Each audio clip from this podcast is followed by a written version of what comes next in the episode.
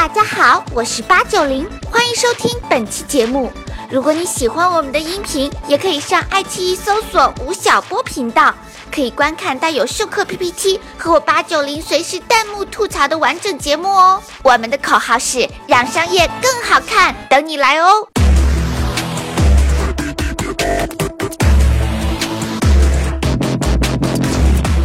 本节目由京东金融独家冠名播出。京东金融又帅又有钱。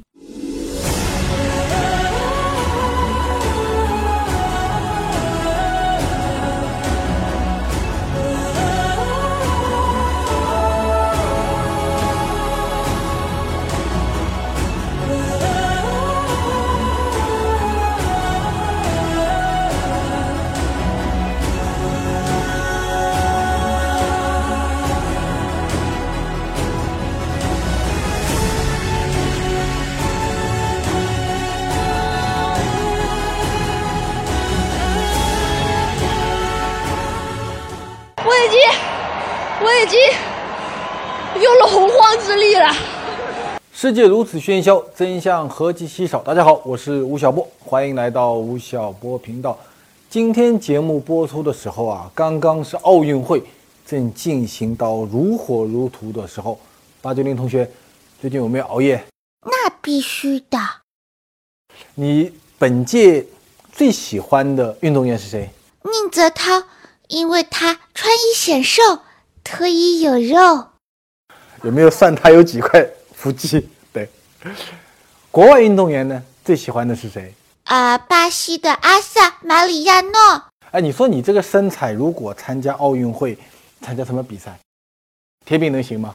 相扑，我估计相你你参加相扑肯定是 OK 的，啊，相扑，但相扑好像还不是奥运会的，呃，入选的节目，对不对？八九零同学，咱们在那个粉丝群里面做一个，呃，联名。联名信写给奥委会，争取过几年把你送进奥委会去参加相扑比赛。你参加那个六十米赛跑也可以，跑到四十米的时候肚子就撞线了。奥运会在进行，我们今天也应应景来谈谈奥运会。我们谈奥运会和经济的关系。现代奥运会是在一八九六年的时候，由一个法国人叫做顾拜丹他提出来。呃，搞一届奥运会，那一年中国发生了什么事儿呢？中国刚刚打完了一场非常糟糕的战争，叫做甲午战争，输给了日本人，然后签了中国历史上最大的一个丧权辱国的条例，叫做《马关条约》。那一年，李鸿章出访到欧洲，国内呢正在进行戊戌变法，对中国一九八六年是处在一个非常动荡的时期。届奥运会举办前，当时的清政府也收到了奥组委的邀请，但是那时候清政府自顾不暇，连奥运会是神马都不知道，更不可能派队参加啦。这是中国与奥运会最早的故事，也是中国第一次错过的奥运会。全球呢？全球在十九世纪最最重要的一个主题，或者说是唯一的一个主题。叫做全球化，也就是自工业革命以后，欧洲人利用新的技术开始输出它的技术，输出它的价值观，输出它的产品，所以在全球进行了各种各样的殖民地的实验，然后开始跟东方的一些国家进行了激烈的冲突，比如说。在中国发生了鸦片战争，一八四零年发生鸦片战争。鸦片战争发生的一个非常重要的主题是，欧洲人希望中国能够开放海岸线、开放商埠，然后中国的帝国呢不愿意开放，所以发生了一场战争。它的背后是一次依托于技术、制度和文化的一个征服，这大概就是全球化的一个状态。而在这个过程中呢？国家与国家之间的矛盾，区域与区域之间的矛盾就变得越来越激烈，甚至阶级与阶级之间的矛盾也变得越来越激烈。比如说，一八四八年的时候，马克思写了《共产党宣言》，最后一句话叫什么呢？叫做“全世界无产者联合起来”。也就是说，在全球化的背景下，被压迫的工人阶级需要连接起来。所有这一些都是全球化的一个体现。全球化它有非常好的一面，是使得全球的经济慢慢的走向了统一体，但它也造成了很多的问题，比如说，原来全球各个国家都有各国家的习俗和不同的饮料，突然有一天我们大家都开始开始喝可口可乐，然后呢都有各种各样的语言，现在突然说，哎，有一种全球的通用语言叫做英语，叫做法语等等，甚至在文化上面也发生了很多消灭差异性这样的一种侵略和战争以及融合。在这样的背景下，我们再来看奥运会，你就会非常清晰了。哦，奥运会其实是全球化背景下，在一个非常细分的体育这个领域里面的一次全球性的价值和行为的统一。原来日本人玩什么呢？玩相扑，对不对？中国人呢玩武术。突然有一天说好，我们在一起来比赛，谁身体更健壮，谁跳得更高，跑得更远。我们开始跑一百米，我们开始。玩足球，我们开始玩铅球，所有这些东西都可能是有一个国家或者有一个区域的人发明的。现在呢，全世界都要玩这个东西，这就是全球化背景下奥运会崛起的一个真正的原因。一八九六年奥运会举办以后，在很长时间里面啊，它是一个公益性的行动。到了一九二四年的时候，商业开始进入到奥运会。那一年，在巴黎的奥运会上面，第一次出现了广告，商业的力量开始深入。吴老师，我来补充一下，也是在这届奥运会上首次出现了中国选手的身影哦。有三名运动员参加了奥运会的网球比赛，呃，虽然他们很早就被淘汰了，而且还是自己组团去的。奥运会真正被商业渗透和征服是在一九八四年的洛杉矶奥运会。美国人真是厉害，真是赚钱的天才。当时在八四年奥运会发生两件事情，第一件事情是美国的广播公司 ABC 花了三亿美金买下了当年奥运会的独家的转播权。八十年代刚刚是人类进入到了电视时代，所以他控制了。电视的转播权，一夜之间，让奥运会通过电视的方式、视觉的方式，影响了全球。这第一点。第二点呢，是美国人发明的一件事情，叫做圣火传递。八九零有没有机会去拿个圣火去跑步？然后，当年美国人说什么呢？在全美国地区跑圣火传递，他是搞拍卖的，一公里的跑步。你只要有三千美金，你就可以获得一公里的跑步的权利。所以，通过转播权、通过广告、通过圣火传递的权利拍卖等等，经过这一届奥运会以后，全世界突然发觉说：“哇，奥运会它原来是一个生意。”同时呢，因为有电视的转播、有传播，所以举办奥运会的城市，它在。这一段时间里面，奥运会大概举办是在十六到十七天时间里面，会成为全球瞩目的一个焦点，会改变一个城市的命运。从此以后，申奥变成了一门生意，变成了一个举国体制下的一个互相争夺的一个项目。如果说奥运会对各个国家经济和国运的变化最大的，我认为。有两个国家，第一个呢是一九六四年的日本东京奥运会。大家知道，日本是二战的战败国。日本曾经申请到了一九四零年的奥运会，但是因为在三十年代末的时候发生了侵华战争，三八年发生了全球的金融危机，所以在一九三八年的时候，日本放弃了那年奥运会的举办权。那么，然后二战以后呢，申请到了六四年东京。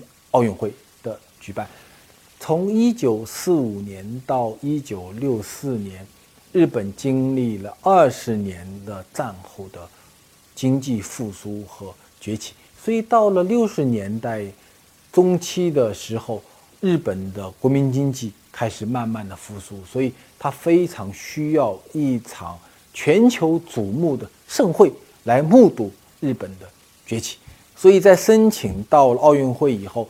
从一九六零年开始，在其后的几年里面，日本投入了非常多的资金，用于东京奥运会的举办。在这些年里面，日本每年把它四分之一的国家经济建设预算投入到东京奥运会，所以为了举办这个奥运会，日本全境开通了新干线，呃，日本的高速公路就在这个时间建成，然后东京的机场设施、道路的改造在这段时间完成，日本东京的人口开始大规模的增加。从一九六零年到一九四五年，东京的人口增加了四百八十五万，也就是增加了一半多的人口，从此成为了亚洲最大的一个大都会。也就是在这一段时间，日本参加了经合组织，这意味着日本进入到了所谓发达国家的序列。在东京奥运会的举办期间，日本人提出说，我们所有的项目。都要进入前六名，我们的金牌要进入前三名。最终日本人如愿以偿了，因为在任何一个国家举办奥运会，你都有一个主办国的优势，所以也因为这一届奥运会，日本成为了亚洲地区的一个体育大国。经过这一届奥运会以后，东京。日本重新回到了世界的中央舞台。那么，到了一九六八年的时候，日本的经济总量超过了德国，成为了全球的第二大经济体。从此以后，日本经历了长达二十年的黄金发展时期，一直到一九九零年日本经济垮掉为止。这就是六四年一届奥运会对日本这个国家国运改变的过程。中国第一次申请奥运会是在一九九一年，我们申请二零零零年的奥运会。各位想，一九九一年中国处在怎么一个状况呢？中国刚刚处在一个经济大萧条时期。中国的一九八九年到一九九一年是改革开放以来中国经济最最差和最最危险的时候。当时全世界认为中国经济就要垮掉了，所以九一年。中央政府为了提振中国经济，以及让全世界更加的了解和进入中国，开始申请举办奥运会。当时的一个主题就是让世界了解中国。我们的领导人到全世界各地去游说各国，希望他们能够把投票权给到中国。据说我们离成功只有一点点的路，但是很可惜，在一九九三年最终。投票的时候，我们看这张照片。最终，奥委会把零零年的举办权给了悉尼。大家看到这张照片，就是当时中国人极度失望的照片。但是我们并没有放弃，我们接着就开始申请二零零八年的奥运会。在二零零一年的时候。中国成功申请到了零八年的奥运会。我们再来看这张照片，这就是当年奥运会宣布中国成功获得零八年奥运会时候的一个狂欢的景象。也就从二零零一年开始到零八年，长达七年时间里面，中国为了奥运会的举办，北京奥运会的举办，投入了大量的资金，总的花了。北京市的城市面貌的改造，就花了两千八百亿人民币。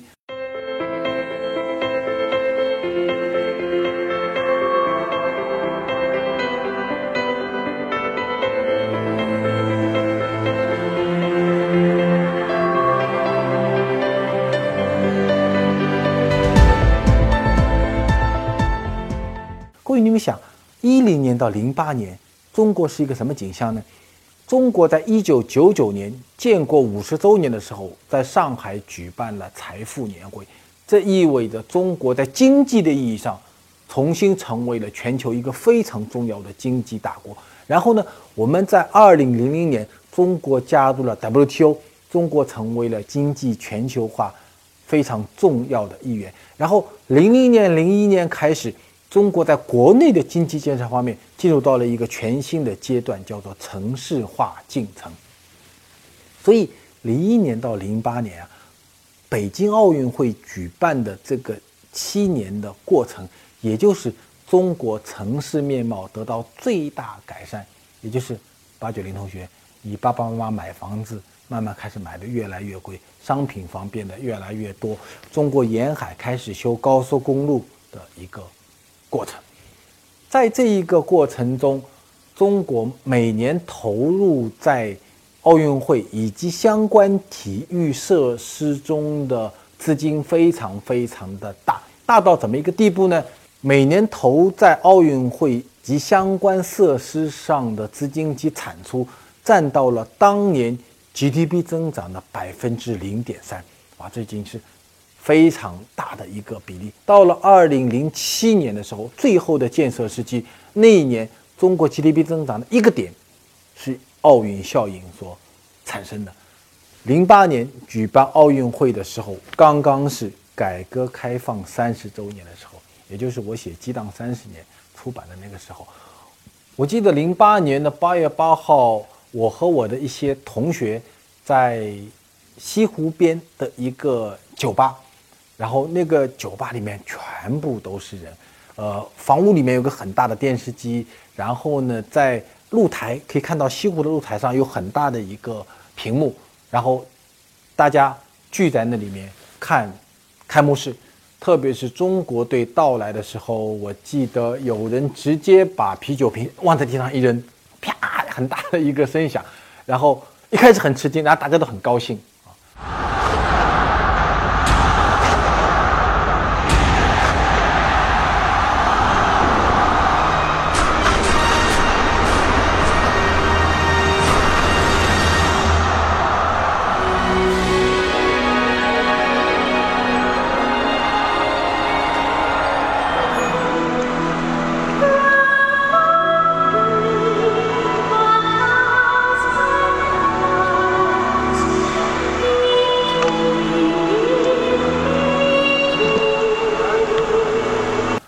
那几天，我想很多人的记忆中非常的深。那一年，中国获得了五十一块金牌，是排在了金牌的第一名。所以，中国成为一个体育强国，中国成为一个公认的经济大国。我想，零八年奥运会起到了一个非常重要的作用。从零一年到零八年的这一段，中国的经济得到了很大的一个发展。我们的经济总量是在零六年的时候超过了英国，零七年的时候超过了德国，零八年奥运会在二零一一年的时候，中国的经济总量超过了日本，成为了全球的第二大经济体。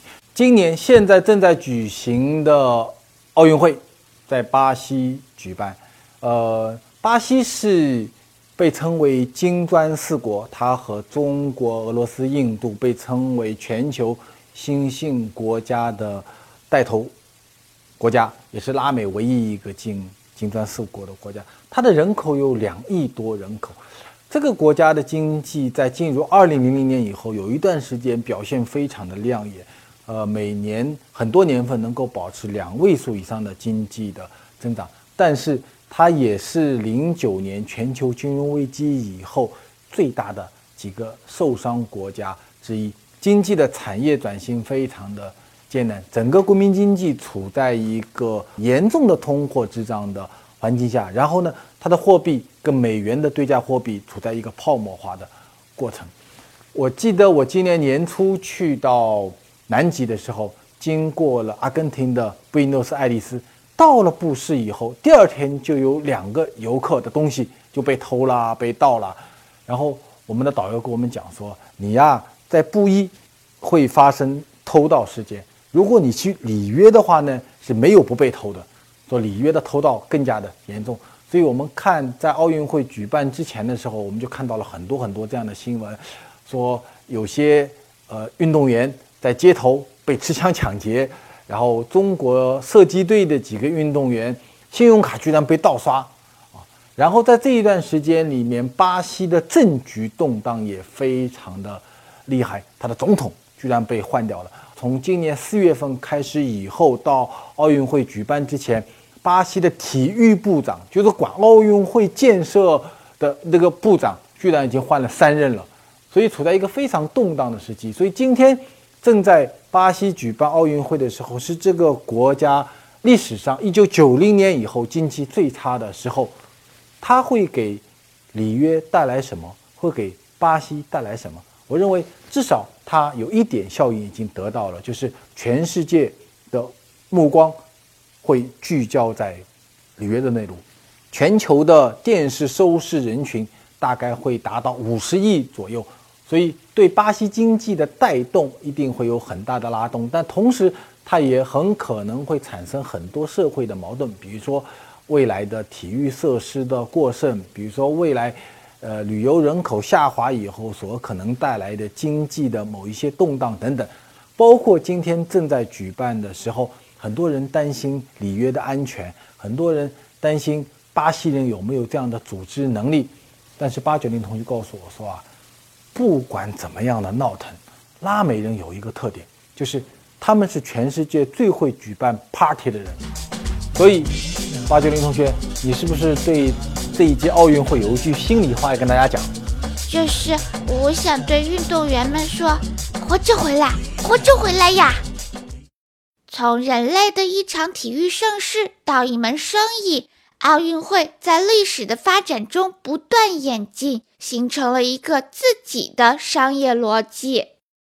吴老师需要做的事情那么多，看上去却又井井有条。您是怎么做到的呢？能不能结合您的亲身经历来谈一谈，怎样利用好自己的时间呢？啊，我觉得时间管理确实是一件挺重要的事情。